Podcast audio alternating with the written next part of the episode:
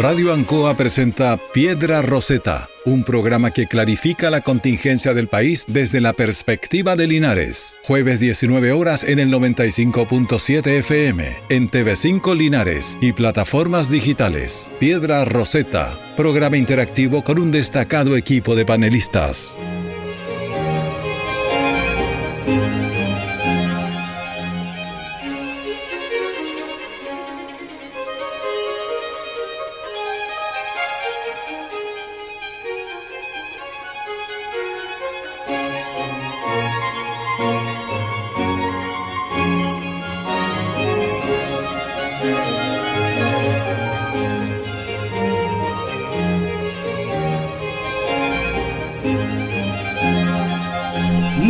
Tardes, bienvenidos a un capítulo más de Piedra Roseta.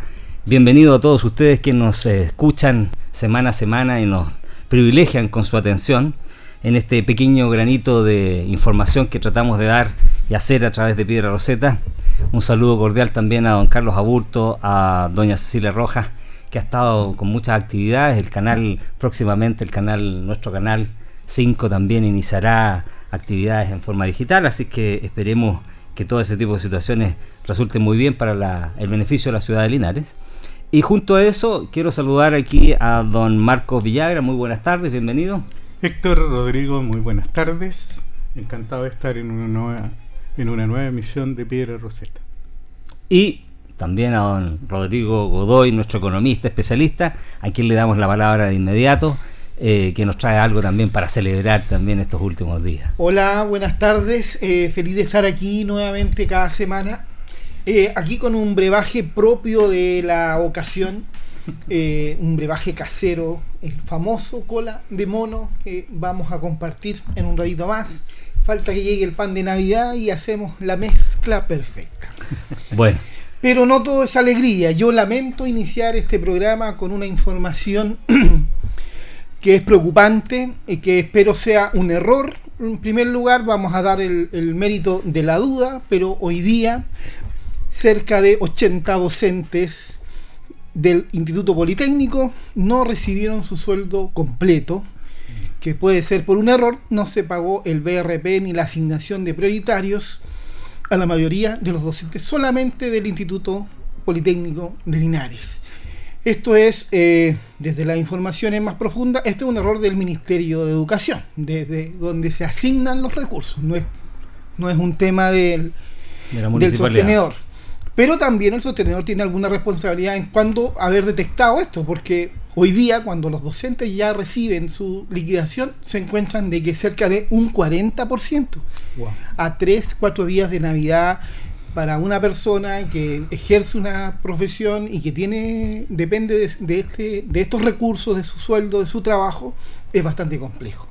Por lo tanto, espero de que el Ministerio de Educación haga alguna aclaración, lo solucione a la brevedad y no salgan con estas cosas que en la próxima liquidación se va a solucionar porque es un daño directo al pecunio personal de cada uno de estos profesionales. Con esto damos inicio a nuestro programa Piedra Roseta. Bueno, me sumo a la preocupación, yo creo que lo mismo que va a plantear Marcos, pero eh, y, y refiero tus palabras, ojalá que esto se resuelva lo antes posible. Eh, todavía queda el día de mañana, para que eh, es un día hábil todavía, para que si efectivamente hay un error esto se pueda resolver rápido.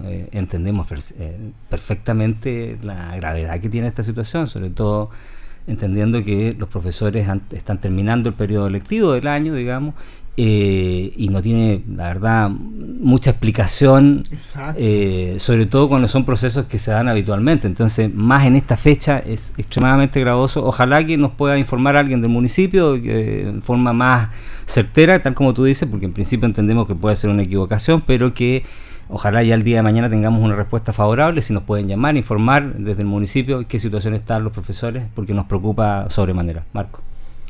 Potente, la remuneración es sagrada.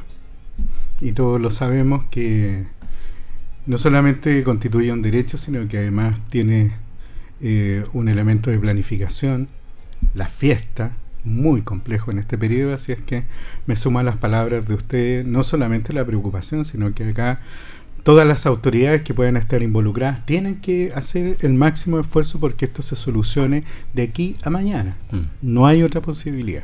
Así es. Esperemos que así sea y ojalá nos informen para que también nosotros podamos replicar esta situación porque nos, nos interesa la situación de nuestros profesores y sobre todo de nuestros de las familias que están detrás, porque aquí hay una cuestión también familiar, eh, es una sensación de pasar estas fiestas con, con un detrimento importante, hay una, una cuestión emocional eh, compleja, sobre todo para fechas que son tan sensibles, así que esperamos que esto, tal como tú lo dices, sea un error simplemente y que mañana esto esté resuelto. Y vuelvo a insistir, ojalá nos puedan informar desde el municipio eh, para que nosotros también podamos dar tranquilidad. Bueno, dicho esto, esperando que así se resuelva, vamos con los temas que esta semana, eh, post, plebiscito, digamos, nos, nos, nos, obligan a referirnos ya para cerrar este tema. Eh, el día de la elección estuvimos aquí haciendo un pequeño análisis con Rodrigo eh, en, las eh, definiciones de ese, de ese plebiscito, el resultado. Eh, para muchos analistas, eh, el primer eh, discurso que da el presidente de la República fue un discurso ecuménico, aparentemente, y yo también lo vi, lo, observé, y tuve la impresión de que el presidente daba la impresión que había entendido muy bien de qué se trataba esta situación, quiénes eran los que perdían finalmente después de un largo proceso de cuatro años, que es finalmente el país. Pero durante la semana parece que el presidente fue cambiando el discurso, incluso ha hablado de los derrotados, Hoy la presidenta Bachelet también, o ayer, no, hoy día la presidenta Bachelet hace también unas declaraciones muy fuertes respecto de quienes son derrotados no tienen la capacidad para gobernar respecto del Partido Republicano, que aquellos que no son capaces de llegar a acuerdo tampoco son capaces para gobernar y dirigir el país. Entonces hay muchos otros temas que se han ido planteando, se ha cruzado con el, la acusación constitucional. Nuevamente yo creo que un error de, parte de, un sector de la derecha hacer una acusación constitucional cuando no tienen los votos. Eh, y entre eso se nos van mezclando noticias referentes al caso convenios que se siguen formulando eh, eh, imputaciones, finalmente formulación de, de, formalizaciones, valga la redundancia y perdón el, error, respecto de otras líderes políticos, con el caso de Karina Oliva, que también cae por una situación parecida en una elección anterior de gobernadores y a eso sumamos también lo que ha dicho The Economist, este semanario inglés eh, especializado en temas económicos, que plantea que Chile, la economía chilena es una de las siete de mejor desempeño en el mundo. Entonces tenemos tema de sobremanera para debatir y discutir esta, en este capítulo. Partamos por don Marcos, su primer análisis respecto de que, eh, quiénes son los derrotados y quiénes ganaron, si es que hay derrotados y ganadores en este proceso plebiscitario que se cierra de la misma manera que iniciamos, porque finalmente eh, termina, eh, terminamos con la misma constitución tan vilipendiada de los cuatro generales, la constitución de Pinochet, nuevamente refrendada para algunos, eh, otros en un stand-by, porque el presidente ha dicho que se cierra por lo menos durante su administración el debate constitucional. Don Marcos. Yo lo planteé el día lunes también a propósito del análisis político Acá yo separo el análisis macro y el análisis micro. Macro, que tiene que ver con todo el proceso.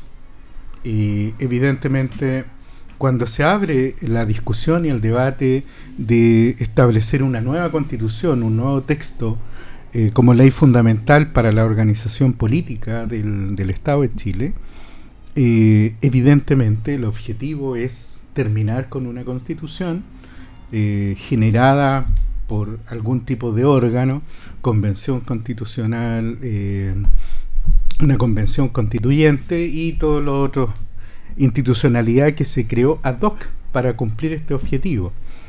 Si no tenemos una nueva constitución, pese a que hubo una, una mayoría que exigía un cambio eh, y que da eh, nacimiento a todo este proceso, Evidentemente el resultado de no tenerlo, desde mi perspectiva, implica un fracaso.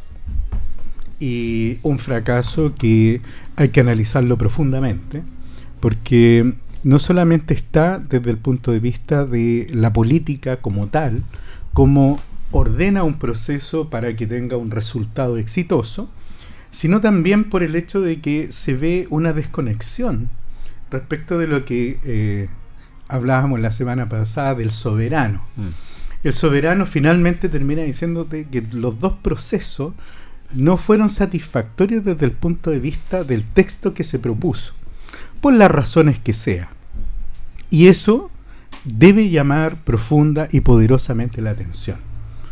Estuvimos realmente a la altura de este tipo de proceso para entregarle a la ciudadanía un texto que pudiera hacer carne los anhelos, los deseos, lo más profundo que se estaba buscando por las distintas fuerzas políticas. Y eso nos lleva después al análisis de cada uno de los procesos y vemos que eh, cada cual quien obtuvo las victorias respectivas en el primer proceso y en el segundo, evidentemente llevaron la pelota para la casa. Hicieron textos que eran muy eh, identitarios y prácticamente programáticos de esas mayorías, pero no representaron el sentir de la inmensa mayoría de los chilenos.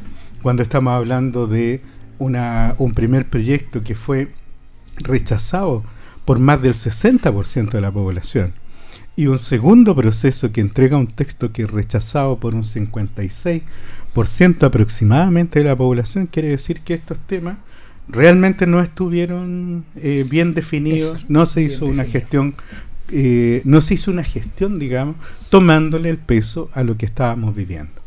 Y en el análisis micro de este proceso, evidentemente los errores no solamente estuvieron eh, en el texto, que ya muchos lo, dijeron. Este texto traía elementos muy positivos, elementos también que estaban resolviendo otras problemáticas que estaban no solamente en la contingencia, sino que en la visión de futuro del país. Pero lamentablemente se llevaron a extremos muchos de los temas que finalmente no hicieron sentido a la población cuando tuvo que concurrir a la urnas a votarlo a favor o en contra. Y eso también implica que quienes participaron de este proceso en sus distintas instancias deben resultar y deben eh, llamarse a sí mismos como derrotados. Creo también que esto nos da un punto de vista de que eh, si extremamos los discursos, si buscamos la diferenciación extrema y absoluta, no vamos a llegar a un consenso que nos permita dotarnos de una nueva carta fundamental. Entonces, en el, en el análisis macro, para cerrar la idea, un resultado de fracaso, fracaso estrepitoso. Uno veía las líneas, las bandas que establecían los medios de comunicación, los canales de televisión y decían, bueno, rompimos un récord. En cuatro años tuvimos dos proyectos de, constitución, los dos fueron rechazados eh, por una amplia mayoría del, del, electorado y terminamos no hablando de la constitución, sino de la contingencia política o de lo que estimábamos que las fuerzas políticas no estaban representando necesariamente lo que le interesaba al país. Mira, antes de darte la palabra, Rodrigo, déjame eh, replicar una noticia que sale ahora en el Mercurio y que me parece extremadamente grave. Yo creo que estas son las señales que uno no puede dejar pasar. Eh, este sí puede ser el principio del fin. Eh, acaba de declarar el vicepresidente del Partido Socialista, Barrios, no, no, no, encuentro un nombre. Arturo, Arturo Barrios. Expresidente de la fecha. Expresidente de la fecha y dice, tengo pactos con el narco vicepresidente del Partido Socialista, reconoce haber tratado con delincuentes para trabajar en las poblaciones. Mm. Que trabaja y que tiene pactos con el narco. Reconoció esta mañana el vicepresidente del Partido Socialista en el marco del seminario ¿Y ahora qué? Perspectiva para la democracia, donde participó la expresidenta Michelle Bachelet y el presidente del Partido Comunista, Lautaro Carmona, entre otras personalidades. Barrio formuló parte formó parte del panel donde se le consultó a los concurrentes por las tareas comunes que se deben abordar y en esta señaló, tengo pactos con el narco, al abrir, la, al, abrir, la intervención dijo yo soy profesor de historia y hoy desarrollo ámbitos de neurociencia en poblaciones del Gran Santiago. Eh, a mí no me pueden hablar de terroridad porque yo tengo territorialidad y trabajo con el narco para poder entrar a trabajar con los niños y las niñas. Es decir, tiene que negociar para poder acceder a un espacio. O sea, que están pero, a ver. Tomado por el mundo del narco. dale, Rodrigo, dale, Rodrigo, dale, dale, eh, yo no voy a defender ni nada, solo estoy eh, objetivizando la noticia de que en muchas veces yo trabajé con, cuando era, trabajé con jóvenes, trabajé aquí en Linares, en, en, en el sector Nueva, Nueva Amanecer, con muchos jóvenes a través del Obispado de Linares, la pastoral juvenil. Y, y uno veía que trabajaba en la capilla y a dos pasajes estaban los otros chicos fumando o esperando incentivar a, a los otros niños. Eso era hace 20 años, 25 años atrás que era más pasiva la observación. Hoy día podemos entender prácticamente que, para poder acceder a cierto sector tienes que negociar con cierta gente para tener acceso, porque tienes que decirle, oye, yo trabajo desde el punto de vista social, trabajo en esto, pero tienes que tener el permiso porque están tomados ciertos sectores donde no puedes acceder, donde ni siquiera la policía abre camino, sino que para poder ejercer un rol social tienen que hacer estas actividades, estas transar para poder acceder. Por eso también yo creo que el titular está tomado así como para que léalo, véalo de este punto de vista, pero es eh, un tema eh, netamente social, sociológico. Ellos trabajan con en jóvenes de escasos recursos y tienen que acceder a distintas poblaciones. Bueno, no, no, no, la verdad que a mí eh, de las dos formas me parece gravísimo. O sea, Igual es grave, obviamente. Una cosa es decir que uno trabaja con personas que son consumidores eh, que, que, terminan siendo esclavos de este flagelo, que es, eh, que es la, droga, digamos. Eh, y otra cosa distinta es comenzar a pactar con quienes son los artífices del, delito, digamos. Ahí hay una situación distinta. Eso es muy lamentable, que tengan que llegar a eso, a pactar.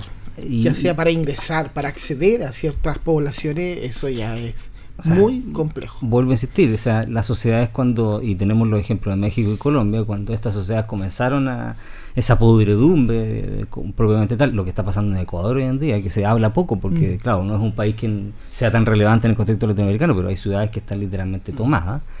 Eh, te hablan de que partieron en este tipo de situaciones. Claro, puede parecer lógico pensar que para intervenir a un, a un, a un menor, eh, eh, a jóvenes que están en el flagelo de la droga, hay que cumplir ciertos pactos. Pero ya, ya cuando entras a ese nivel es porque el Estado dejó de ser el garante.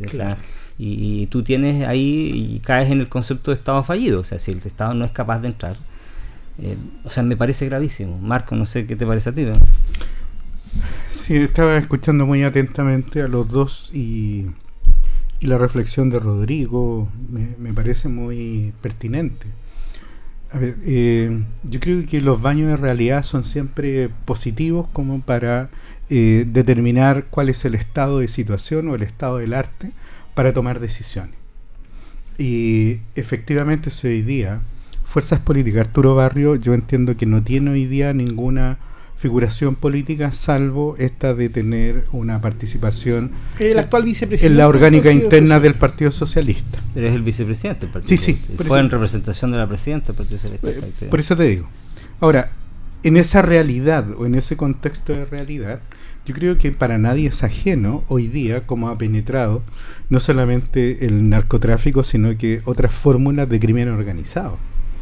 Y, esa situación hoy día, que nos tiene, en, y lo hemos hablado permanentemente, en crisis de seguridad, eh, tiene que partir de la base realmente de lo que la política está, eh, está poniendo correctamente los focos, ya sea en la política pública, en la intervención de aquellos sectores o de aquellos territorios que están tomados por el narcotráfico y el crimen organizado, y si efectivamente nosotros sabemos la profundidad que tiene hoy día ese problema. Porque no basta, desde mi perspectiva, determinar solamente que existe el problema o suponerlo o establecer que en esos territorios no se puede hacer nada. Y sabemos que los temas de seguridad están asociados a tener una fuerza de tarea que sea lo suficientemente fuerte, lo suficientemente armada, lo suficientemente que tenga los dientes afilados para estar en, el territorio y estar capturando o estar persiguiendo a ese delito. Y hoy día vemos que estamos en una situación de desborde, estamos en una situación donde la política lo que está haciendo es básicamente titular rimbombante, pero no está trabajando las causas reales de este tema. Este en el contexto de un seminario que se desarrolló mm. y, y, él parte su discurso eh, diciendo de que para poder trabajar en las poblaciones tenía que pactar con el mundo. Sí, pero, a ver, pero yo, disculpen que le haga el punto, pero es muy distinto que lo diga alguien que efectivamente se dedica al desarrollo de las ciencias sociales a través de la intervención de, eh, poblaciones vulnerables, como puede ser un psicólogo, un trabajador social, médicos que participan en este tipo de actividades que la, enfocan desde un punto de vista eh, sanitario, digamos a que te lo diga el vicepresidente de un partido que es gobernante un día, hoy en Chile, y que además eh, que está en el contexto de la actividad política, porque de, del paso a negociar para ingresar a una población, a apoyar un candidato de un partido X, es la nada, digamos. Y ya tuvimos el caso del alcalde Aguilera, de no recuerdo la comuna de Santiago, Ramón. Que, que de San Ramón, cuyas denuncias están ligadas también a que él trabajaba con personas que habían sido condenadas por delito de narcotráfico, narcotraficantes que trabajaban en el municipio, algunos cinco, sin, digamos, presencial, digamos, eh, y eso al acarreo político, a la elección de parlamentarios, de, concejales, de alcaldes, apoyados por los sectores políticos, es lo que pasó en Colombia y es lo que pasa en México. Entonces, eh, a ver, si nosotros cuestionamos eso en esos países y los, y los reconocemos como estados fallidos y que han sido eh, completamente empapados por el narcotráfico, bueno, no veo cuál es la diferencia aquí. no, yo simplemente estoy haciendo un dato de la causa. El dato de la causa es que el, precisamente para hacer intervenciones en esos territorios tiene que pactar. Ahora, transparencia frente a una situación que está ocurriendo. Y eso puede ocurrir, yo te lo, podría decir, no solamente por la por, por los trascendidos, sino también habiendo temas de seguridad, que hay situaciones que son mucho más profundas que aquellas que se dan a conocer a la opinión pública. Y lo que nosotros necesitamos también es sincerar un poco el debate. En, eso coincido. Más allá de lo que significa ese, ese voluntarismo, digamos, un, poco ciego, de determinar que los problemas por decir eh, que no queremos que existan no, van, a existir. Entonces, y ahí es donde a mí me preocupa un poco la planificación territorial. Medidas que son efectistas y no efectivas porque no sacamos nada, digamos, con estar declarando, así como ha ocurrido durante el pre, en el periodo electoral del plebiscito, declararnos en emergencia si las herramientas, las personas, eh, los mecanismos como para combatir el delito no te dan para hacerlo. O sea, pasa a ser como pegarle eh, un coscorrón, como, eh, como dicen en el fútbol, con pegarle a la pelota con un diario. Entonces no te sirve debes tomar esto. Y este es un punto además que tiene que poner, yo creo que esto no le hace bien, digamos, al, digamos a la estrategia del gobierno, desde el punto de vista de que se, se, está, se está haciendo un reconocimiento explícito acerca de cómo se tiene que hacer la pega. Lo preocupante es que de aquí no pase nada y eso para mí, claro, porque eh, yo, te, lo, te, lo puedo comentar, o sea, si mañana esto no es una situación que lleve a que las fuerzas políticas realmente se pongan los pantalones, mm. dejen de estar haciendo falda y pantalones, para ser bien inclusivo, eh, pero que también se hagan cargo de estos temas, porque a mí me preocupa mucho que, eh, así como dijo el general director de carabineros, cuando se habla de crimen organizado, se da a entender que nosotros estamos desorganizados. Y, la pregunta fue súper clara, ¿estamos desorganizados?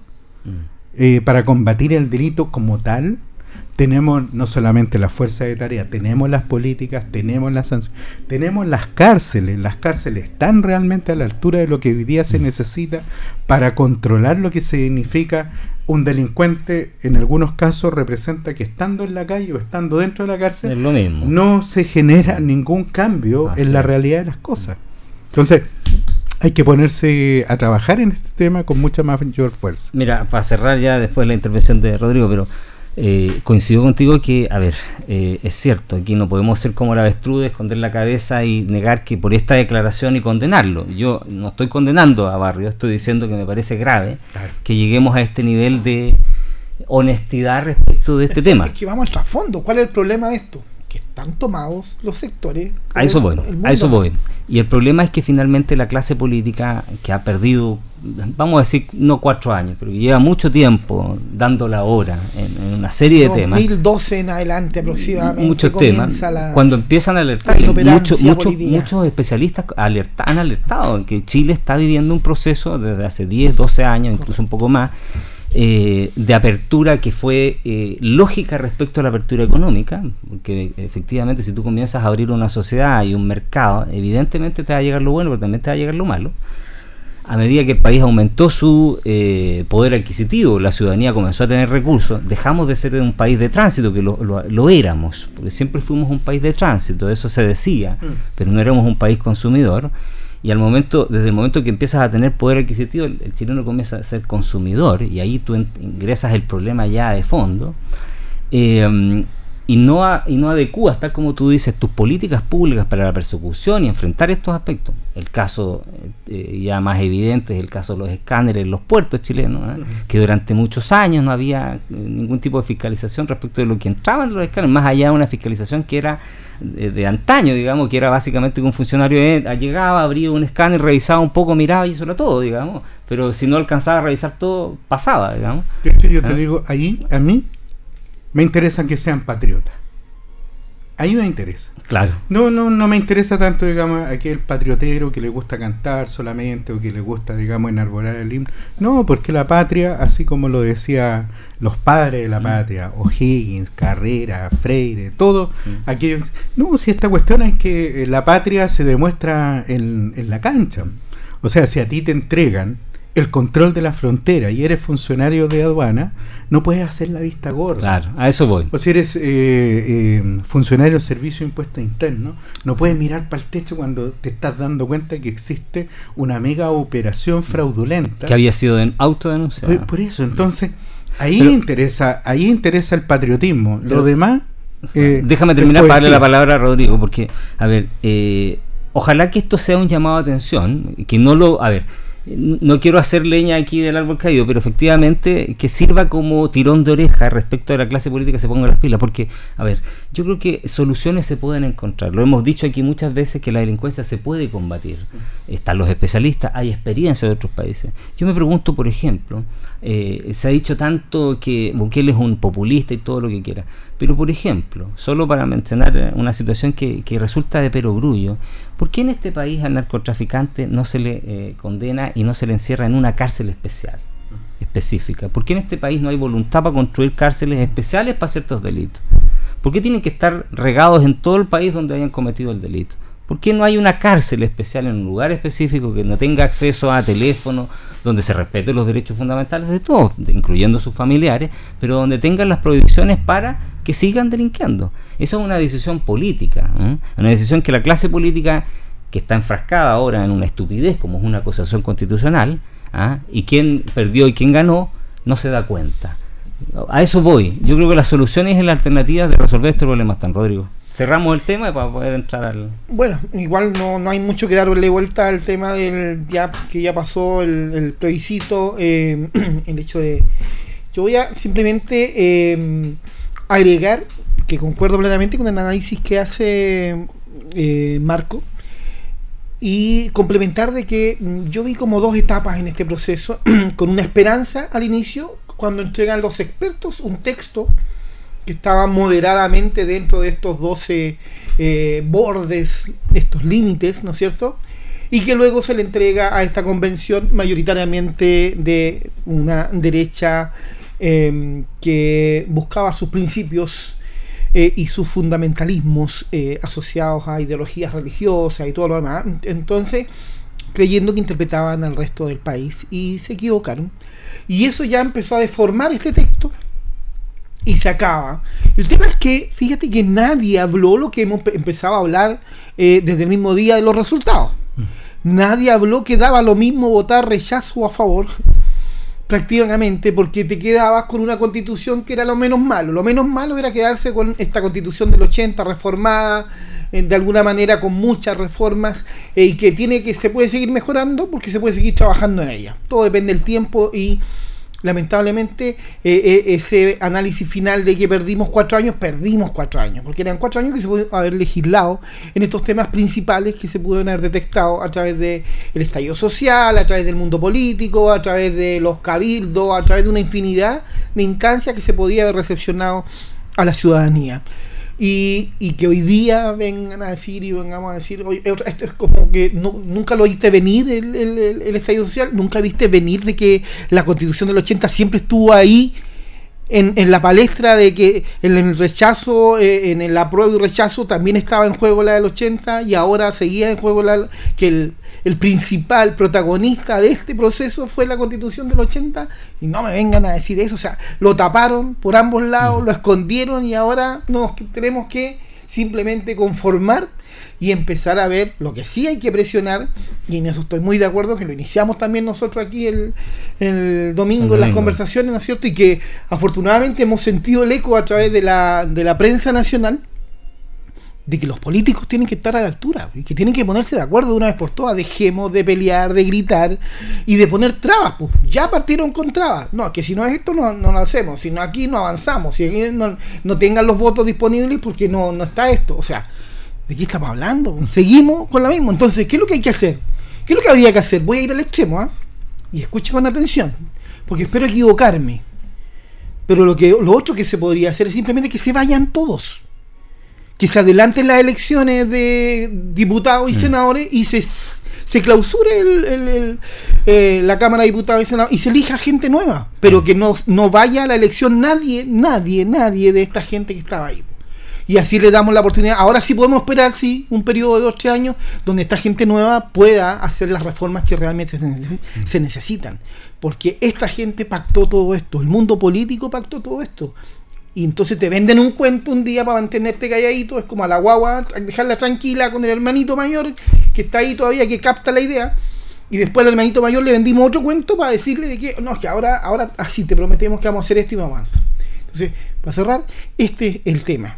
Hoy día necesitamos una clase política a la altura, que se ponga de acuerdo, que ceda, que avance, que sea lo que sea, pero que logremos cosas positivas una de ellas tenemos hoy día que se está eh, acciones, tenemos a, las ISAPRE poco menos en la quiebra, falso, no están en la quiebra.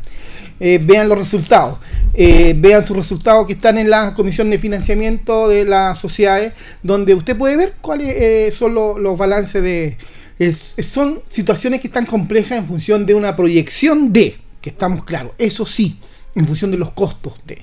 Pero eh, también hay otro elemento básico, que siempre va a haber un comprador atrás, que está esperando, tú, tú puedes fusionar dos do ISAPRE, eh, y puede haber un alguien que quiera aumentar su, su porción en el mercado y está esperando que siga bajando esta ISAPRE que dice que le está mm. yendo mal, pam, y la toma. O sea, esto no va, no va a terminar. Entonces, no nos sigan metiendo cuco, que esto, que esto, otro. No. El sistema está complejo, está complejo, pero fíjate que la solución está en manos de los chilenos, de los cotizantes. ¿Cómo va a estar en manos de los cotizantes? De que le aceleren el cobro para que ellos estén más tranquilos con un ingreso eh, que lo podían recibir en, en, abril, empiecen a recibirlo ahora en marzo, o sea, en junio, perdón, lo pueden recibir ahora en marzo. O sea, ¿de qué estamos hablando? O sea, las soluciones, yo no toco ni un peso, no me toco ni a mí ni acá, y negociamos tú y yo, pero a nombre de Marco. ¿ah? Entonces, ¿de qué estamos hablando? ¿Dónde están las soluciones reales? Y ahí sí se ponen de acuerdo, porque no es ni tu plata, no es mi plata, es la plata de los cotizantes. Mm. Entonces, eso es denigrante que la política esté dando soluciones a cosas que yo estoy de acuerdo que hay que buscar un rescate. Estamos de acuerdo que hay que buscar cómo solucionar esto o cómo reestructurar el sistema de ISAPRE, porque tiene que haber un sistema privado. Yo estoy de acuerdo que tiene que haber un sistema privado y un sistema público, o un sistema mixto. Pero por el momento hay un privado y uno público. Ayudemos al privado, pero ayudémoslo con herramientas reales. Mm. Pero no a costa, si tú y yo negociamos, del que del tercero, del que se ve perjudicado. Entonces, ¿por qué no invitamos al, cotizante a negociar? Claro. ¿Dónde está la voz del cotizante? ¿Dónde está la voz del cotizante? Entonces, esas son las cosas que son lamentables en el mundo del Ejecutivo y en el mundo del Legislativo. Bueno, la voz del cotizante la ha planteado la Corte Suprema, mm. con las devoluciones. Mira, déjame hacer también un análisis respecto al proceso porque eh, no es ningún misterio. Yo estuve eh, por la, por la eh, opción de la favor, creía que era la más adecuada en este minuto, habiendo estado en su minuto de acuerdo en que a la constitución había que hacerle cambios y no cambiarla completamente. Sí, cuando hablábamos cuando de, hablábamos para reformar. Exacto, yo siempre fue la idea de que era necesario mantener esta constitución, pero con actualizarla a los tiempos, digamos, porque los países no, no, no, los países serios, lo dijimos tantas veces aquí, no cambian su constitución de la noche a la mañana. Por cierto, es una constitución que, y, lo mantengo, digamos, no está a la altura de los tiempos actuales. Pero eso no quiere decir que había que cambiar todo para eh, entrar en, este, en esta vorágine de incertidumbre de cuatro años. Dicho eso, yo sigo refrendando que, eh, tal como tú lo dijiste también, yo creo que esto tiene que ver con los políticos. Los políticos nos inventaron un problema y nos dieron una solución a la pinta de ellos. ¿Cuál fue el problema? Que las crisis sociales de Chile, las demandas sociales de Chile pasaban por reformar la constitución. Y yo creo que los chilenos en estos dos procesos electorales, en estos dos procesos plebiscitarios, eh, nos dejaron súper claro que no son estúpidos que no se compran cuentos y que se dieron cuenta perfectamente que los problemas de Chile no pasan por reformar la constitución, sino que pasa porque los políticos dicten leyes que resuelvan sus problemas. Sea eso modificar la constitución, o sea eso dictar leyes comunes que resuelvan los problemas como el de la ISAPRE, o sea eh, dictar leyes comunes que resuelvan el problema de la usura en materia de, eh, créditos, por ejemplo, hipotecarios, por ejemplo, que lo hemos conversado aquí, o eh, de lo que te pueden cobrar los colegios por la por las matrículas, que ahora hay colegios que te cobran en UF. O sea, ese tipo de situaciones que la gente le afecta y le llega todos los días, la gente se dio cuenta que no tiene nada que ver con la constitución. Porque que la constitución te diga que vas a tener un sistema público de educación y uno privado de educación, la verdad que no resuelve el problema. A la hora de los que no resuelve ningún problema. Entonces los chilenos, mucho más sensatos de lo que son nuestros políticos en general, se dieron cuenta que el problema estaba en los políticos y en que los políticos no han resuelto a través del mecanismo que tienen, generando proyectos de ley, aprobando proyectos de ley y promulgando las leyes para resolver los problemas. Y tengo la sensación de que lo, que hicieron los chilenos, lo que hicimos los chilenos en estos dos procesos y en esta gran masa silenciosa fue decir, por una parte, a la izquierda no te creo porque lo que tú me estás planteando no me resuelve los problemas y luego a la derecha decirle exactamente lo mismo, a ti no te creo nuevamente porque lo que tú me estás planteando no me resuelve el problema. Porque vuelvo a insistir, que me plantees que en el sistema de salud voy a tener el derecho a elegir entre uno y otro, pero no entras a hablar y a tallar respecto de lo que pasa con las ISAPRE o respecto de lo que pasa con el sistema público, si tiene mayor capacidad de resolución, si tiene más recursos para resolver los problemas, si se van a construir o no van a construir los hospitales, me da lo mismo. Mm. Al chileno le da exactamente lo mismo, porque elegir entre la pobreza no tiene ningún sentido. Entonces, finalmente creo yo que la elección es esa. Y ojalá que los políticos en general lo entiendan, para que ahora sí se pongan a resolver los problemas de verdad. Y cuando digo esto, lo digo porque otra vez están enfrascados en una acusación constitucional que no tiene ningún sentido. No solo porque va a fortalecer, el eh, ministro Montes va a salir fortalecido. Cuando el ministro Montes se debió ir del primer día. Porque en este país nadie es responsable de nada, y lo hemos dicho muchas veces aquí. Este, este, es el país de la irresponsabilidad. Nadie se hace responsable de nada. Porque el ministro Montes es responsable de esta situación. Penalmente, no creo. Administrativamente, puede ser. Pero políticamente sí. El ministro Montes lo es y, el señor Crispi también. ¿Y por qué en este país nos cuesta tanto asumir eso? ¿Por qué el señor Montes, con todo el prestigio que tiene, con todos los años de bagaje político que tiene, no da el paso costado y él se va con la frente en alto? y no tiene que soportar todo este proceso de escarnio, porque vamos a ver un proceso de escarnio y este show y este circo en el Parlamento, para finalmente ser avalado, porque no va a ser aprobada esa cosa. mira, perdona, y déjame cerrar. Eh, y con esto vas a fortalecer además al presidente Boris en una situación donde yo creo que el presidente se equivoca, porque vuelvo a insistir, va a confundir de nuevo el centro del problema, que son nuevamente las necesidades sociales. A ese punto que tú hablas del ministro Monte es un ejemplo de este, un concepto argentino, la casta política. O sea, aquí es un problema que la casta política tiene color de derecha y tiene color de izquierda, y entre ellos se protegen y se defienden. Y nadie de derecha que venga del periodo de la concertación va a decir, el señor Monte, yo lo voy a hacer un, persecutor de él, no lo va a hacer. Mm. Ya no lo hicieron. Por lo tanto, lo siguen respetando.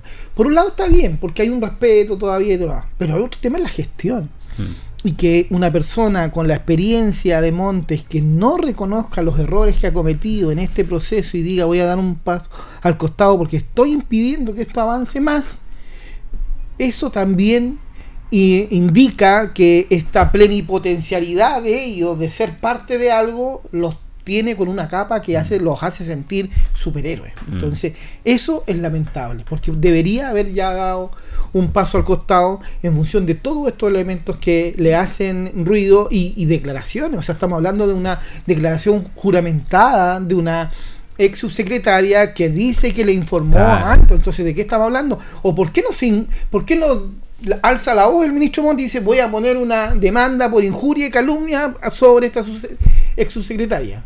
Entonces, antes se hacía así, yo recuerdo prácticamente era muy común, era muy común, pero hoy día no ocurre nada, se escucha a un lado, se escucha al otro, mutis, ¿Sabe? Yo veo en esto eh, desde las visiones de largo y corto plazo. Pero disculpa, esto pasa en todos los gobiernos, ¿no? porque pasó la administración pasada también con ministros que también fueron afectados. ¿Y por qué no se van? Pero yo voy, voy, voy, al lado el, eh, de, de, la Realpolitik, visión de corto plazo, mm.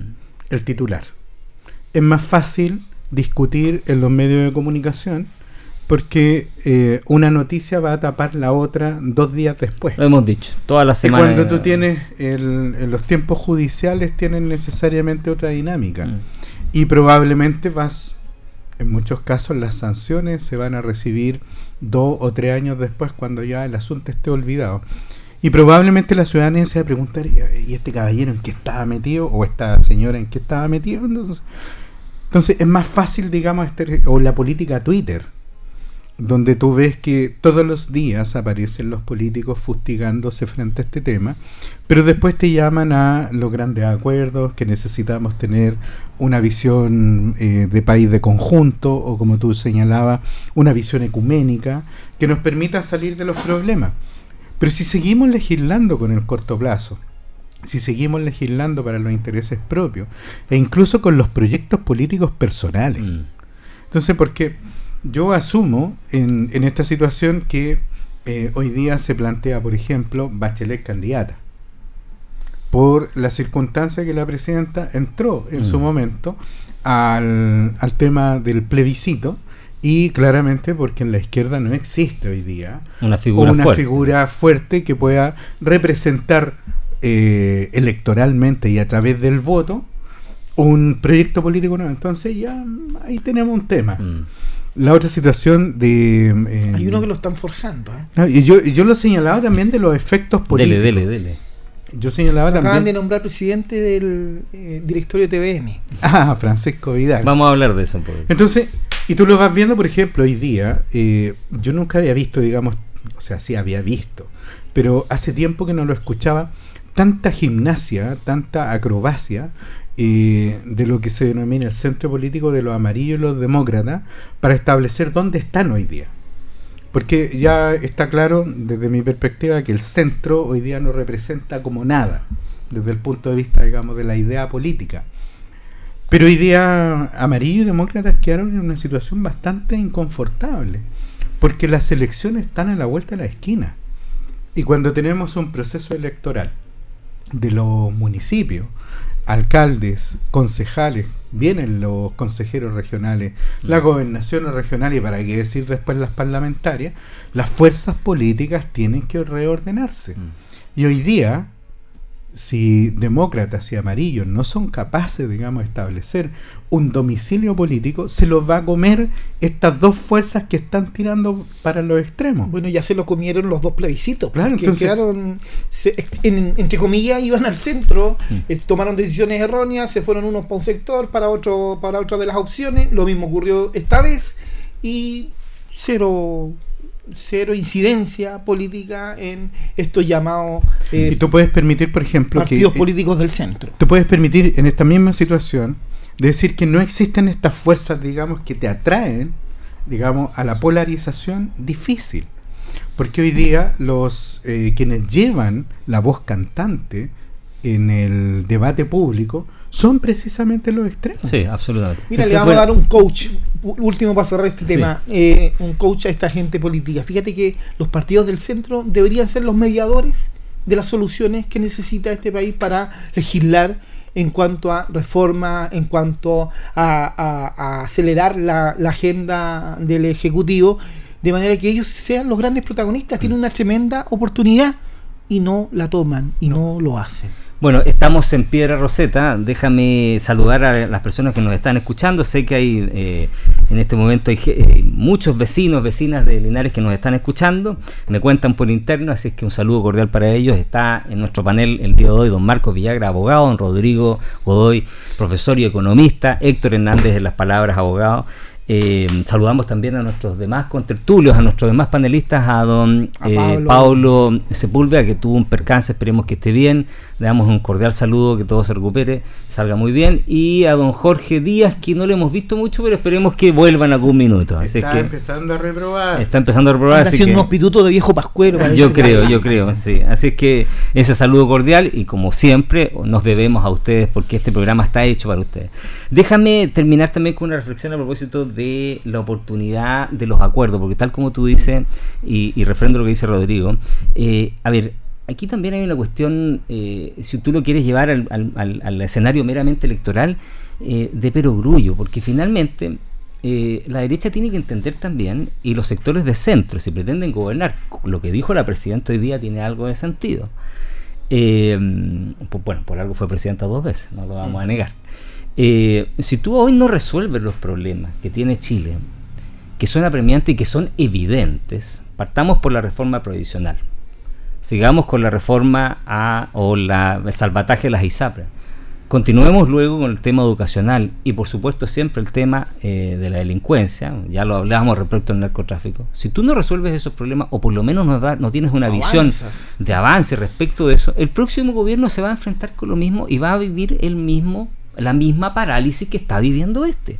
Porque hay que ser honesto, este gobierno está en una parálisis. O sea, una cosa es administrar lo que se puede administrar todos los días, eh, pagar, seguir pagando sueldos, eh, izando la bandera todos los días, pero otra cosa es avanzar. Y en eso, evidentemente, el gobierno de Piñera y este gobierno han vivido periodos de parálisis. Estamos y hay que de decirlo. campañas de diagnóstico. Estamos llenos de diagnóstico y poca ejecución. Y, te doy un ejemplo respecto, y disculpa que me extendo un poquito, pero te doy un ejemplo de la parálisis, porque lo decíamos respecto de Monte, y el mismo presidente lo dijo cuando ayer o antes de ayer refrendó el apoyo del presidente Monte, dijo, él tiene un compromiso, 260 mil casas dentro de este programa. Pero el fin de semana pasado, este recién que pasó, en el diario venía un tremendo reportaje respecto de las casas que se incendiaron en una caleta, no sé si era con Tulmo, una caleta por ahí, donde a cuántos meses eh, un año de los incendios, todavía no llegan las, casas. Entonces, tú me estás hablando que eh, eh, queremos darle prioridad a los temas reales de que le afectan a la gente. Y donde tú tienes un ministro que, entre comillas, está diciendo que está trabajando y que este tema político, los convenios, no lo afecta. Bueno, ahí tienes un ejemplo de que sí lo ha afectado y que su gestión reprueba. Porque si las personas que a un año después de ese incendio todavía no tienen viviendas de emergencia, ni siquiera casas definitivas, viviendas de emergencia, y la gente sigue, y el reportaje lo decía, la gente baja del cerro, camina dos kilómetros y medio, casi tres kilómetros, para ir a un baño. Porque no tienen casa, no tienen baño. Entonces, si esa situación se mantiene, vuelvo a insistir, ¿dónde está la responsabilidad política del ministro? ¿Mm?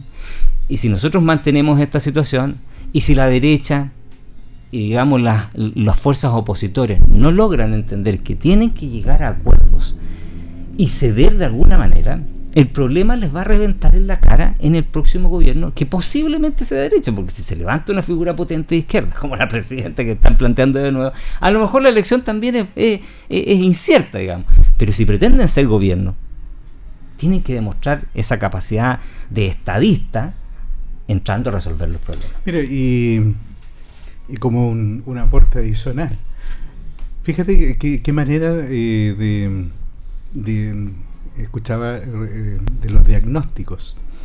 Porque finalmente eh, los gobiernos les encanta, digamos, pasar a la historia con cifras. Mm.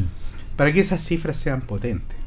y me, me, estaba acordando precisamente que dentro de las cuchufletas, por ejemplo, que, que se escuchan de cuando en cuando está, por ejemplo, hacemos una reducción de las listas de espera. Ah, Todos los gobiernos hacen reducción de listas de espera, todos. Y básicamente eso significa limpiar las listas de espera respecto a aquellas personas que lamentablemente fallecieron esperando, la atención, a otros que los cambiaron de categoría. Claro. Entonces dice, mira, si lo suyo, si bien era urgente, no era tan urgente como esta otra, por lo tanto, a usted lo saco de esa lista de espera y la pongo en otra. Por lo tanto, eh, esa mentira, digamos, eh, y autoengañarnos a nosotros, con cifras, que después vamos a hablar de las situaciones desde Economist. Eh, pero nos encanta el asunto. Fíjate que incluso puede existir hasta la tentación de que dentro de las 260.000 viviendas puedan surgir estas, las que se pierden, producto de desastre. Mm. Entonces tú dices, bueno, sí, efectivamente, porque estas son, no son y tantos miles de casas adicionales a las 260.000, sino que están dentro de la meta. Porque nuestro compromiso es construir 260.000 viviendas, no sabemos cuáles. Entonces, no son nuevas viviendas o no son viviendas de reposición. Entonces, por eso es importante que eh, la exigencia de la ciudadanía de que exista transparencia, publicidad, datos reales y que por de una buena vez castiguemos a la política que se basa en cifras mentirosas. Porque lo que tiene que hacer el elector es decir, mira, a ver, nosotros cuando empezó este periodo, cualquiera sea, de gobierno municipal, de gobierno regional, con estos concejales, ¿qué es lo que teníamos y cómo estamos ahora? Interesante eso, el llamado presupuesto cero, que planteó Briones en algún minuto. Por eso, ¿cómo estamos ahora? Entonces después tú dices, mira, después de esto tenemos dos consultorios más, tenemos tantos SECOF, tenemos, mm. mire, eh, mejoramos la infraestructura de la, educación. antigua de los alcaldes. Exacto, entonces. Hemos reducido la delincuencia en tantos delitos. Pero hoy día es todo como muy... Este, este, muy global. Este, el, el accountability, o la rendición de cuentas, es una rendición de cuentas mentirosa donde claramente nosotros ponemos puntos que claramente la ciudadanía no está, no está interesada. Y yo ahí es precisamente donde vuelvo la pelota nuevamente al soberano. El soberano cuando se pronuncia y lo hace de un modo sabio, sabe cuándo extirpar aquellos elementos que le producen un daño al país. Pero en algunos casos vemos la capacidad de mutación que tienen algunos de sino están en un sector donde ya no está alumbrando el sol, comienzan rápidamente a moverse hacia el otro y después tú terminas diciendo, oye, pero yo no, no veo aquí la consistencia real de que estemos trabajando en las soluciones políticas. Fíjate, nosotros tenemos diputados y senadores en que en muchos casos no solamente estaban en el Congreso, sino que también eran ministros, subsecretarios, de, gobiernos que estuvieron pendientes de la reforma de la salud del año 2005 y otros que se opusieron a esa reforma. Y hoy día lo que se está planteando para resolver el problema de la ISAPRE son los mismos temas que se discutieron hace ya 13, 14, 18 años atrás. ¿Y por qué situación ocurre eso? ¿A quién estaban obedeciendo? Mira, te voy a dar un solo ejemplo para entrar al tema económico de, la, de esa inconsistencia y sigo con ese mismo. En el proyecto pasado del presidente Piñera, el presidente Piñera planteó respecto a la reforma eh, previsional 3% para eh, un sistema, eh, digamos, de reparto y 3% para capitalización individual. Imagínate, 3 y 3. Y ahora no llegan a acuerdo porque están al otro lado, están al otro lado. O sea, y yo lo digo muy responsable porque eh, siento que eh, hay una eh, los sectores políticos tienen, deben tener responsabilidad y deben tener consecuencias. es, que, tiene que, haber consecuencias porque vuelvo a insistir, el tema... Estamos con el ánimo de que sumemos. Exactamente, porque vuelvo a insistir, yo creo que también esto es una cuestión de, como tú bien lo dijiste, hay momentos para ser patriota y estos son los momentos para ser patriota. Bueno, cerremos ese tema y vamos con el tema económico, partamos con Rodrigo porque la verdad que él es el hombre especializado. A ver, la revista The Economist, que es este semanario inglés especializado en temas económicos y de política económica, digamos, eh, que ha sido duro también con este gobierno. Hace unos meses atrás eh, hablaba de la debacle y de que la política económica del país no iba para ninguna parte, digamos. Y también fue duro con el proceso constitucional anterior, el fenecido, eh, respecto a las consecuencias económicas que eso traía. Pero ahora sacó un, artículo donde señala que eh, nuestro país estaría entre las entre los 10, pero el número 7 de, de las economías que mejor desempeño han tenido durante el año analizando una serie de factores, entre ellos, por ejemplo, el control de la inflación, por ejemplo, el tema de la cesantía, por ejemplo, la inversión extranjera y fundamentalmente las tasas de cambio y cómo han ido enfrentando la crisis económica que, que está viviendo el mundo. Y desde ese punto de vista, sitúa en un meritorio lugar a nuestro país, en un séptimo lugar a nivel mundial, eh, lo que ha generado cierta polémica dentro del país porque algunos dicen eh, que eh, no se condice con cifras reales, con lo que de verdad vive la ciudadanía, la cesantía, la misma, el, mismo aumento de la inflación, pero para el gobierno le cae como esto es un bálsamo en un minuto en que entiende que además está en juego la llamada eh, reforma eh, tributaria que hoy se denomina pacto fiscal que pretende o que va en sintonía con mantener esta responsabilidad fiscal de la que habla el, eh, este reportaje. Rodrigo, ¿cuál es tu apreciación al respecto? Bueno, en primer lugar, em, tú partiste diciendo que este análisis se refiere al desempeño de la economía no significa que la economía esté bien o esté mal, es el desempeño. ¿Qué significa eso? Que son las medidas que se han tomado para poder eh, garantizar ante esta dicotomía macroeconómica que está ocurriendo a, a nivel mundial, que es por un lado el factor inflación y por el otro lado el factor crecimiento.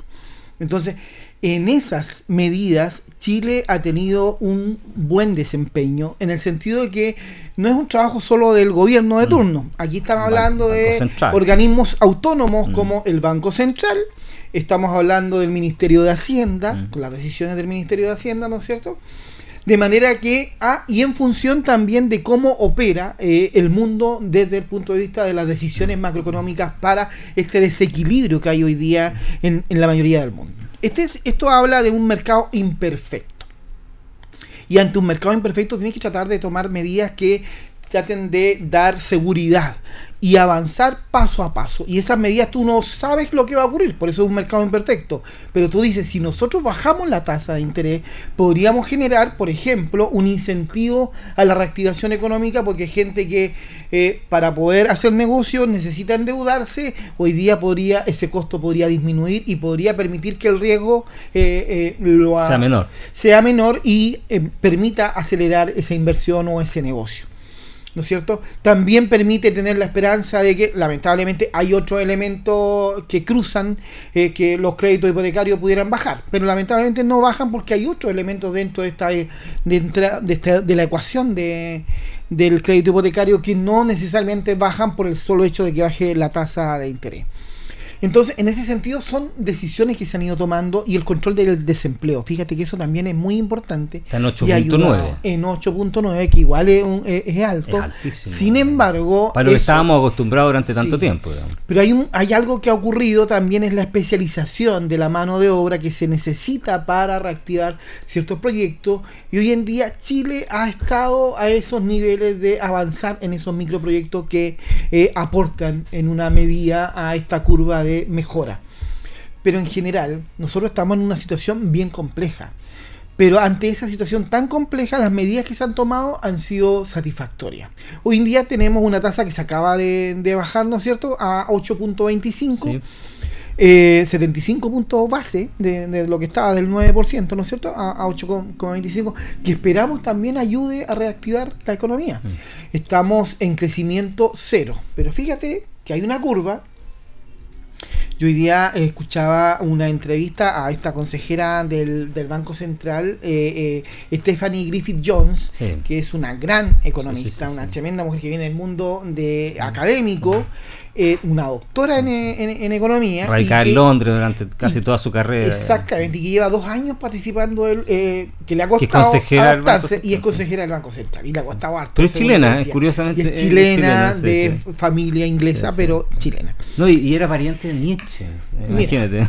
sí, y bueno, y tiene libros con o, de Kant, bueno, no me acuerdo, ya, ahí lo buscamos. Pero eh, está, que yo me alegro mucho que ella esté en este consejo del, del Banco Central, y ella reafirmaba el tema de las decisiones que se han logrado tomar, que han sido cautelosas, que han sido con cuidado, que se ha avanzado lento, pero aquí hay una curva que viene desde los años 90 cuando hablábamos de cuando Chile crecía al 7,1%, ¿no es cierto?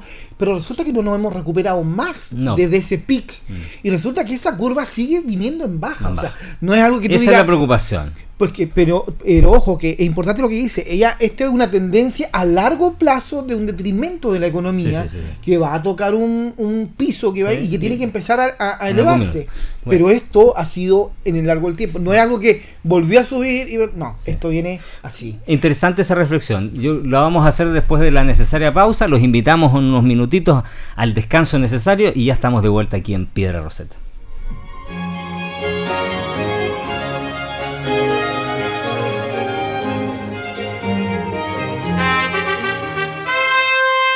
Plaza Maule, ahora más que nunca, el mejor lugar. Indica la hora. Las 8 y un minuto.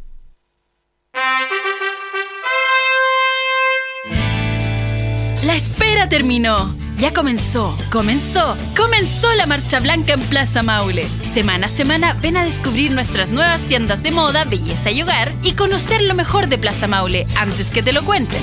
La marcha blanca ya comenzó y tú no te la puedes perder. Ven a Plaza Maule, ahora más que nunca, el mejor lugar.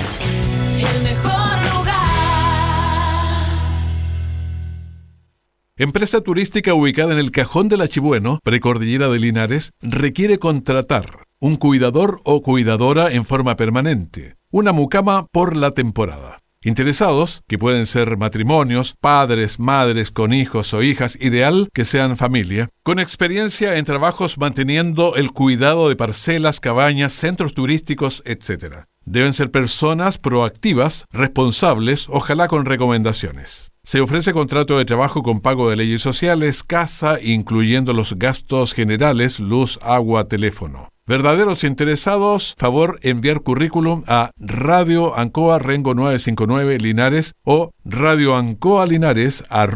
gmail.com Si es posible, estudiar y sacar una carrera. Si es posible, tener nuevos proyectos y buscar mejores oportunidades. Si es posible cumplir tus propias metas. Ven y estudia una carrera técnica de nivel superior en el CFT más grande de la región, CFT San Agustín, porque con gratuidad, acompañamiento y calidad es posible. Visita nuestra sede Linares, Colo Colo 840 y conoce junto a un completo equipo humano nuestras 19 carreras disponibles en jornadas diurna o vespertina. O visítanos en cftsanagustin.cl. Institución acreditada por cinco años en las áreas de gestión institucional y docencia de pregrado. Ruta 2000. Muévete rápido, cómodo y seguro. Muévete con la calidad de Ruta 2000, la flota más grande de la región. Súbete a un Ruta 2000, la mejor opción. Rapidez, seguridad, cordialidad. Ruta 2000. Llámanos al 73 2 21 2000.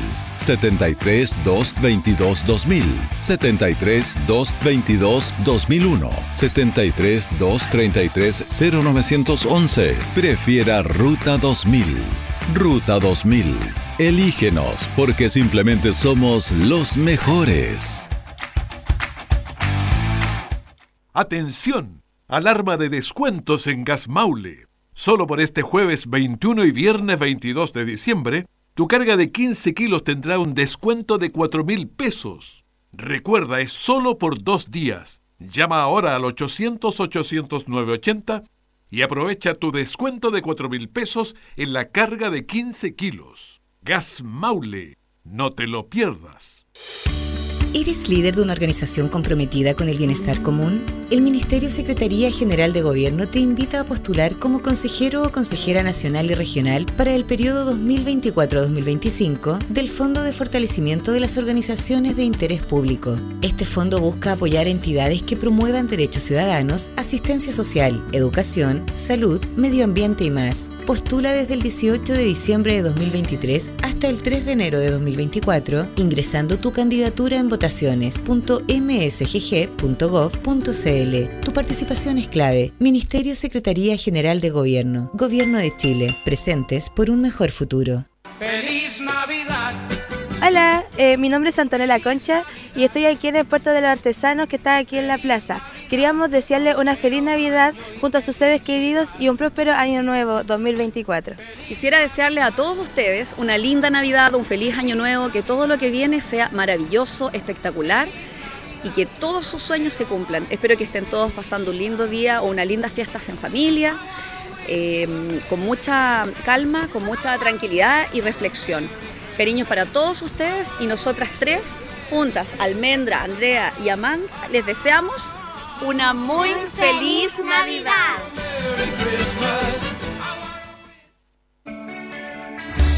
Promesas Maule, un proyecto ejecutado por el IND con financiamiento del Gobierno Regional del Maule que brinda apoyo multidisciplinario a cerca de 500 niños y jóvenes que hacen sus primeras armas en el deporte competitivo. Promesas Maule, apoyo multidisciplinario para la proyección del deporte regional.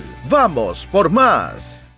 Atención, Gas Maule tiene alarma de descuento. Solo por este jueves y viernes, la carga de 15 kilos tendrá un descuento de 4 mil pesos. Recuerda, es solo por dos días. Llama ahora al 800-800-980 y aprovecha tu descuento de 4 mil pesos en la carga de 15 kilos de Gas Maule. No te lo pierdas.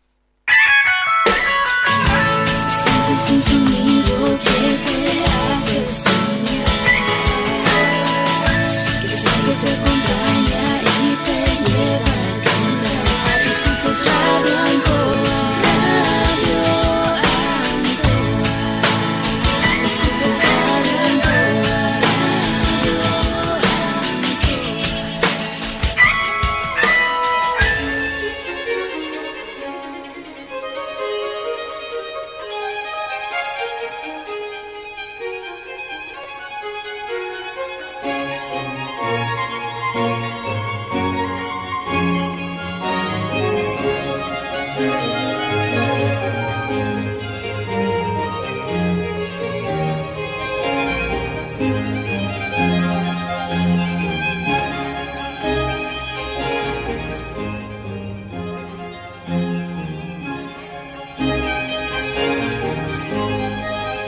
De vuelta de la merecida pausa, un saludo cordial a todos ustedes. Héctor Hernández en las palabras, don Marcos Villagra y don Rodrigo Godoy, nuestros panelistas estables en esta edición de Piedra Roseta. Agradecemos, como siempre, su preferencia eh, y su cariño que siempre nos manifiestan. Eh, nos contaban por ahí que estamos próximos a cumplir 100 capítulos. Mm. Mire, ¿eh? qué increíble. 100 capítulos Qué maravilloso. Colaborando de alguna manera un pequeño granito en la discusión y en la conversación política, económica, social de lo que El pasa en nuestro análisis país. objetivo. El análisis objetivo, así es. Bueno, eh, cerremos con el tema eh, económico, Marcos, eh, para después entrar un poquito en lo que ha ido pasando en la contingencia internacional. Pero respecto de las cifras que se planteaban y respecto de cómo eh, se recibe por parte del gobierno y también de la oposición un mensaje de, de- esa naturaleza, ¿ah? de que finalmente la economía eh, no está tan mal como algunos dicen, otros insisten que, eh, tal como dice Rodrigo, hay cuestiones macro versus las micro.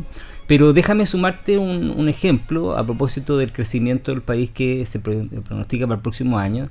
Se señala que eh, el motor del crecimiento nuevamente va a ser la actividad económica, que estaría creciendo también en forma importante, perdón, la actividad minera, que estaría creciendo también en forma importante. Eh, y a eso hay que sumarle el royalty, o sea, ¿cuánto afectó o no afectó el royalty? O sea, tanto que se Perdón. ha dicho respecto a ese tema. Y la ¿sí? proyección de inflación también es de un 2,9%, que es bastante eh, ambiciosa en el sentido de cómo hemos ido controlando la inflación. Así que eh, son desafíos grandes para el 2024. En eso yo creo que el Banco Central y, y el gobierno efectivamente ha sido responsable. El gobierno no ha salido a, como lo hacían, lo hacen Argentina, otros países, a tirar plata como, como desesperado. Los mega decretos. Lo que ha permitido también que eh, eh, el, el- el dinero circulante eh, no sea, no genere la inflación que genera en otros países. ¿Qué te parecen estos aspectos, Marco? Fíjate que desde mi perspectiva Chile es un país que por una costumbre ya de décadas es un país que tiene un alto grado de responsabilidad económica. Y no solamente por parte de, de- de- de la autoridad política, eh, de la autoridad económica, sumo a los organismos autónomos, el Banco Central. Eh, es un país que hace la pega desde el punto de vista económico. Y también de las personas. ¿eh? Por nosotros, eso, nosotros. es que para allá voy. O sea, no es solamente un tema que le, eh, que le interese a algunos incumbentes. Y probablemente también para, para el ciudadano, para las personas que están en su casa, los auditores auditoras, eh, también tienen una preocupación respecto de los temas económicos, tanto en lo micro, pero también le interesa el desempeño de lo macroeconómico. Eh, acá siguen siendo escandalosos eh, aquellos actos de corrupción ligados a los temas de la economía. Y, y no solamente regar vestiduras, sino también exigir las responsabilidades que corresponden cuando existen graves afectaciones o alteraciones al orden público económico. Lo hemos visto con el caso convenios, lo hemos visto con eh, los casos de corrupción al interior de Servicio de Impuesto Interno y también cómo desde el mundo privado acceden a actos de, de corrupción empresarial y que esos también tienen un efecto en la economía. Se dictó pero- la ley de delitos económicos y ambientales, que es durísima. y nosotros necesitamos en ese sentido, y, y yo por eso hablo de, de la responsabilidad económica, o sea, hoy día eh, es, no sé, no he escuchado hasta el minuto eh, situaciones que sean absolutamente disruptivas o de cambiar el curso de la economía o del modelo económico que tiene Chile. Entonces, y cuando han existido esos intentos, rápidamente son aplacados porque existe un, O sea- conce- un concepto de responsabilidad económico que está instalado. Ah, pero ahí, hagamos el punto en todo caso. eh, Es cierto lo que tú dices, pero recordemos que el presidente Boric el día que asumió dijo que iba a cambiar el modelo económico. Recuerda Sí. que iba a ser la tumba del capital, del capitalismo, del neoliberalismo, y aquí venía otro modelo económico. Por eso, y hoy día Digamos estamos, que la realidad eso- obligó al presidente a mantener tal esa cual, estamos en los hechos. O sea, hoy día lo que es efectivo es que la política encuentra un dique, encuentra una limitación en lo que significa eh, seguir un modelo económico que con sus claridades, con sus oscuridades, es un modelo que es afín hoy día a lo que realizan los distintos agentes económicos. Nadie está pidiendo hoy día eh, volver a una economía planificada, nadie está eh, buscando, digamos, este cambio copernicano del modelo, más allá de lo que puede hacer el discurso político, que es eliminar aquellas situaciones que pueden generar eh, desigualdades, diferencias, eh, que pueden estar, estar afectando la libre circulación de los bienes. Eso tú no lo ves. Yo lo, lo comparo esto, quizás que eh, también dando gancho al otro tema, como lo que ocurre con Argentina, con el famoso decretazo de Milei. Mm, el tú- DNU, el claro, DNU. si tú lo miras, ese decreto, que se mete en distintas áreas de la economía y tú y digamos quienes hemos leído por lo menos las 10 primeras medidas que señala mi ley, tú dices, oye, pero todavía, o sea, tienen tienen estas leyes todavía en el año 2023? ¿Existen leyes que realmente establezcan tantas cortapisas, establecen estos tipos de regulación? muy Por eso. proteccionistas. Entonces, pero digamos, desde la, desde la, desde, desde- desde el concepto nacional de los chilenos, esos temas están superados hace mucho tiempo. Si hoy día yo creo que la discusión, fundamentalmente en el tema de mi ley, y lo dijimos en Pedra Roseta en su minuto, es cómo cumples tú todo ese programa económico que es profundo, que tú lo puedes estar muy de acuerdo, muy en contra, pero digamos, obedece a un modelo económico que se quiere cambiar. Es un cambio de paradigma completo. ¿Cómo lo realizas tú en una democracia que es muy débil? En una democracia que tiene fuerzas que eh, no solamente obedecen a la política, sino que también obedecen a intereses muy, muy, muy propios de lo que significa su contingencia. Los transportistas, sindicatos. los sindicatos, los empresarios. O sea, hoy día cuando te dice el presidente Milei a través de este decreto, mire, vamos a intervenir al mercado del turismo, porque las agencias de turismo tienen tomado el mercado del turismo, por lo tanto aquí tenemos que desarmar este negocio. También tenemos que desarmarle el negocio a los propietarios que abusan sobre la base de la ley de los alquileres. Entonces, claro, tú estás tocando intereses Privado. muy bien establecidos, intereses privados, y que hoy día vamos a ver las capacidades de reacción.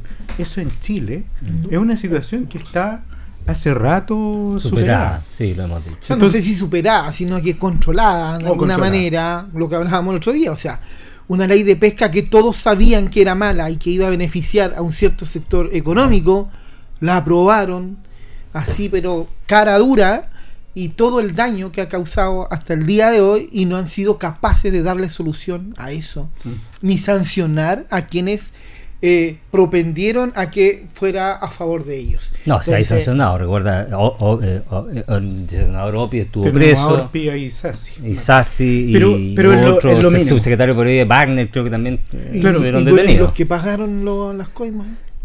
Bueno, esos ¿Y el empresarios, no yo, ahí esos empresarios no tengo idea, pero... Los connotados abogados que fueron legisladores de los proyectos de ley. ¿Te das cuenta? Entonces, eh, superado, yo no, yo no usaría la palabra superado. Mm. En Chile está muy tapado eso todavía, eh, no hay una voluntad para defender y para luchar en, en contra de eso. Y eso hace que nos sometamos mucho. Y eso también hace de que con un par de discursos nos calman. Prueba de ello es el estallido social y nos calmaron con un par de discursos, un par de reuniones del mundo político.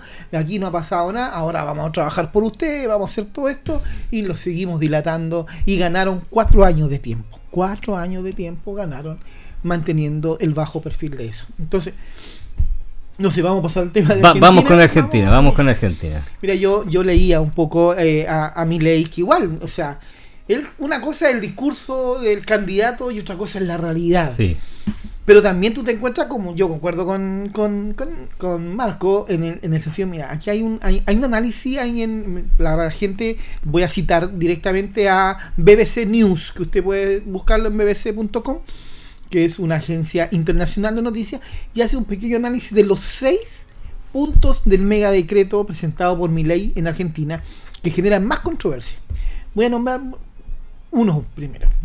Ah, pero quiero hacer un contexto y, y decir, por ejemplo, que el Producto Interno Bruto per cápita es un 15% inferior al del año 2011 Mm.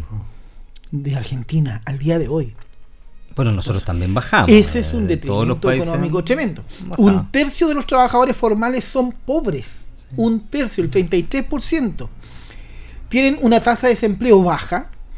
Pero fíjate, mira, esto, estas son las distorsiones del sistema económico. Mm.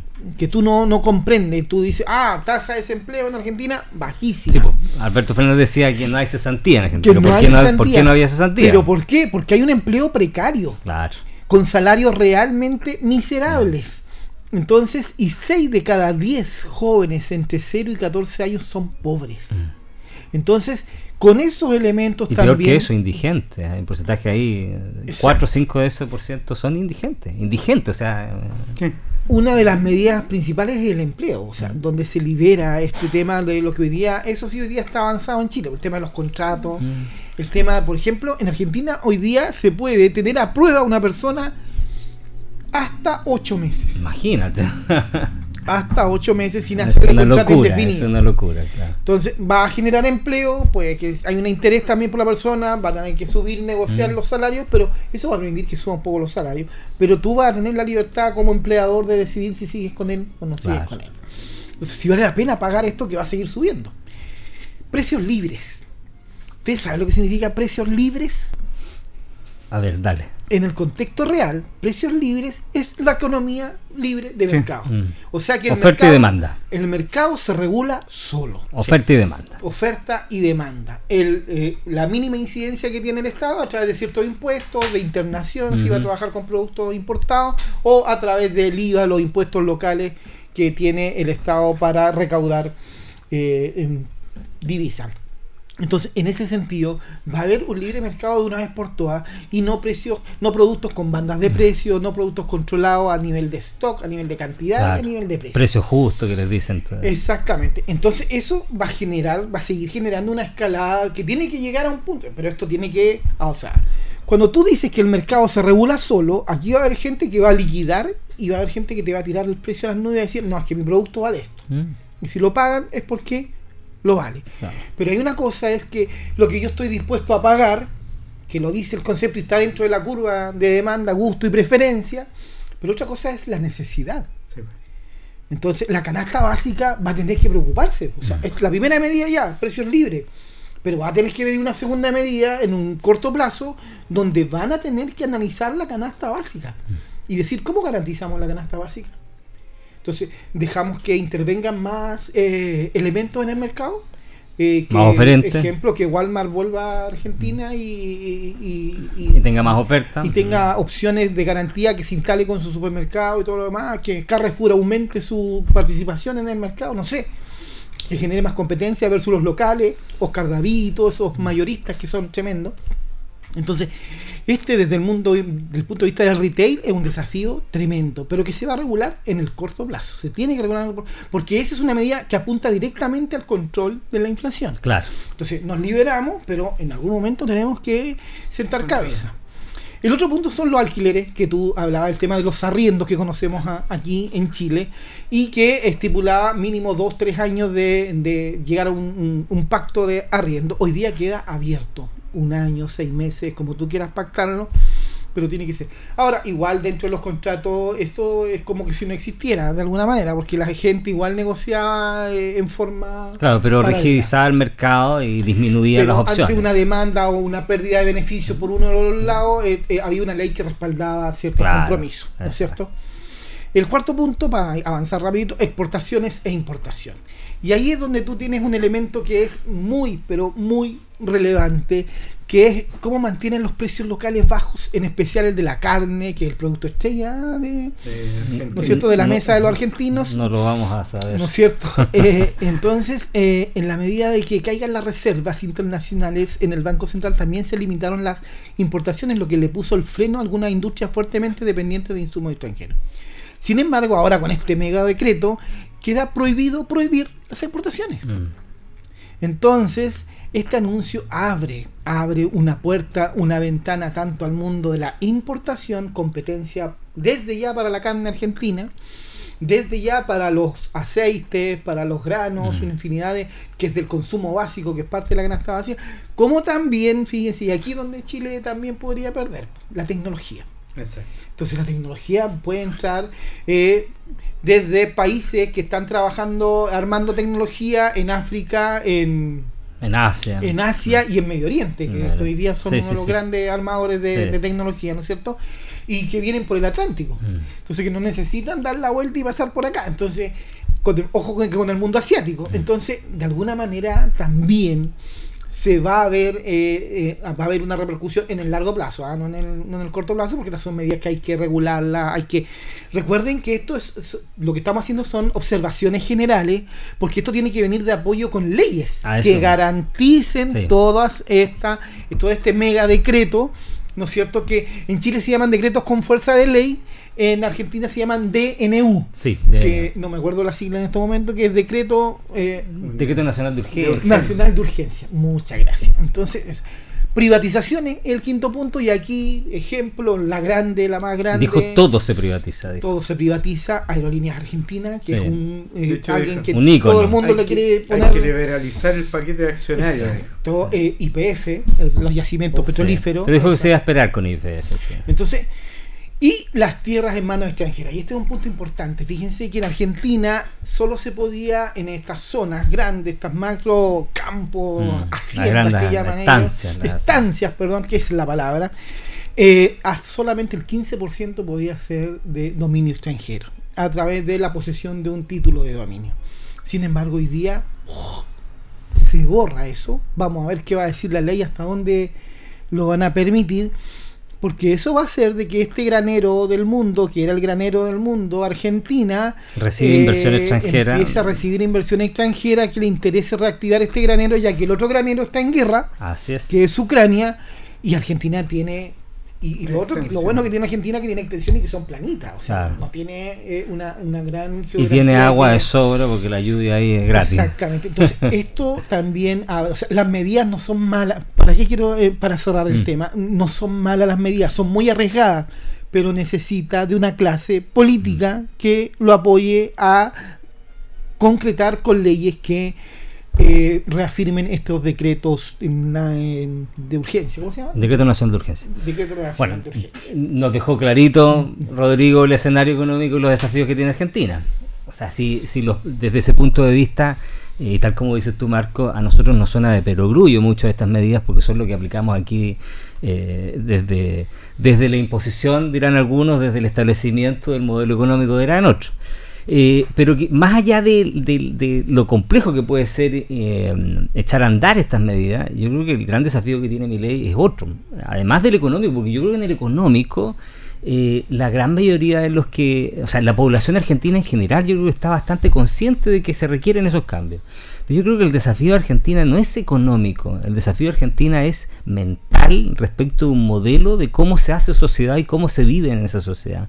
Porque tal como lo dijiste tú, Marco, Argentina está acostumbrada a un modelo que ellos denominan de bienestar que es un sistema o un estado, entre comillas, donde que, que te protege, te ampara, que es finalmente el que te provee de todos los servicios eh, y respecto al cual la población argentina, el ciudadano medio descansa mucho. Entonces, el, gran paradigma del cambio que pretende hacer Milei en Argentina es ese, es, un cambio de mentalidad como decía aquí, como pretendió decir el presidente Borio en algún minuto, ser eh, eh, Milei la sepultura de ese sistema económico ¿m? Y de ese modelo de sociedad argentina. Y el desafío de Milei pasa por eso, yo creo que más que por las medidas económicas. ¿Por qué digo esto? Porque Menem ya aplicó muchas de estas medidas a principios de los 90, cuando Argentina tenía esta relación carnal con Estados Unidos, cuando se ufanaban de esta relación carnal literalmente con Estados Unidos, y cuando tuvieron la convertibilidad uno a uno, literalmente peso-dólar.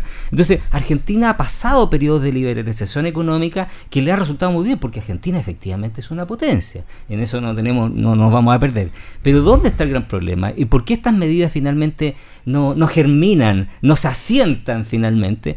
Eh, está en que la mentalidad del argentino eh, está hecha desde los años 50 en base a que el Estado es finalmente el principal proveedor de todo y el principal regulador eh, y entienden que el Estado es el que resuelve todo. Entonces, el gran desafío de mi ley yo creo que pasa por ahí, una cuestión mental.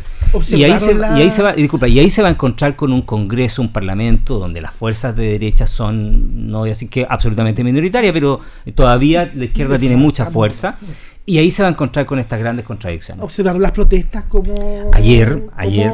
la gente reaccionaba muy pero muy distinto a una protesta chilena absolutamente distinto. es un pueblo que yo concuerdo plenamente lo que acabas de decir o sea un pueblo muy resiliente o sea ya desde el punto de vista de la protesta ya el tema es bastante distinto cómo ellos asumen cómo los reprimen de alguna también la represión de la policía igual fue bastante Fue menor, fue menor, metódica de alguna manera entonces yo creo que es un capital que ojalá no llegue gente a, a, a- buscar otros métodos, pero eh, yo creo que igual eh, es bueno que, que la gente proteste y, y defienda sus derechos, eso es muy, eh, muy sano.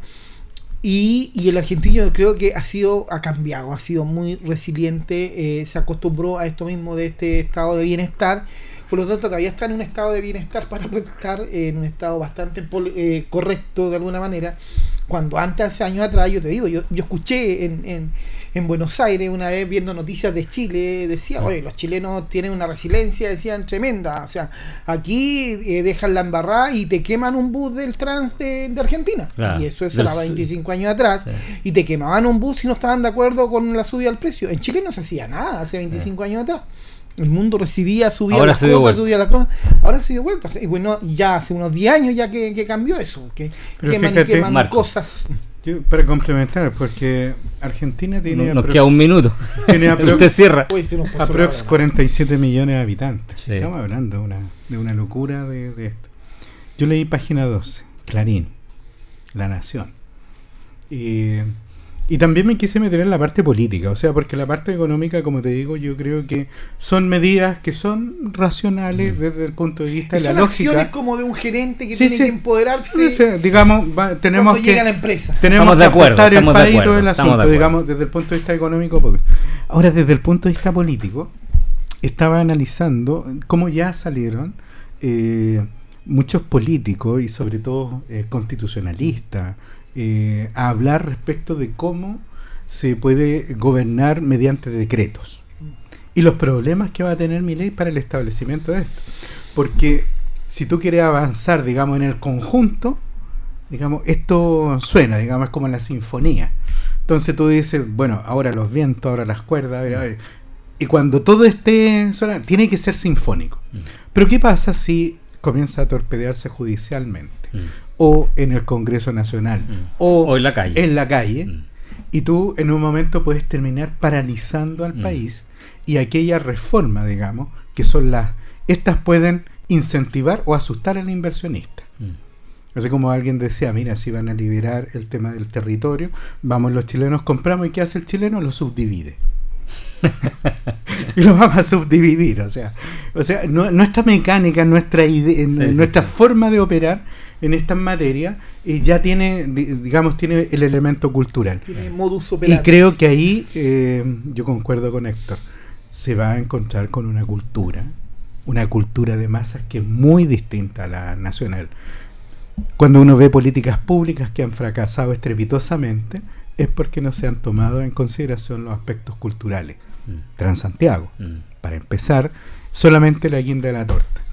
Yo les deseo que ojalá esta situación lo puedan resolver políticamente porque eh, es complejo. Muy bueno, complejo. ha llegado el término de nuestro programa. Eh, como siempre, agradecerles por su preferencia. Don Rodrigo Godoy, don Marcos Viagra, Héctor Hernández en las palabras. Agradecidos de todos ustedes y ojalá nos veamos y nos reencontremos en el próximo capítulo, que sería el último de este año, para volver ya el próximo año celebrando quizás los 100 años de nuestro, perdón, los 100 capítulos de nuestro programa. Marcos, Rodrigo, muy buenas tardes. Buenas tardes, que tengan una feliz Navidad, felices fiestas en familia y que se, todos se puedan reencontrar. Sí, un- solamente un minuto. Feliz Navidad a todos aquellos quienes lo han pasado y lo están pasando mal. Fuerza, amor, encuentren el cariño, refúgiense en la familia y esperemos que el 2024 sea Mucho mejor. año. Me sumo a esas palabras y también por el bien de Chile. Muy buenas tardes.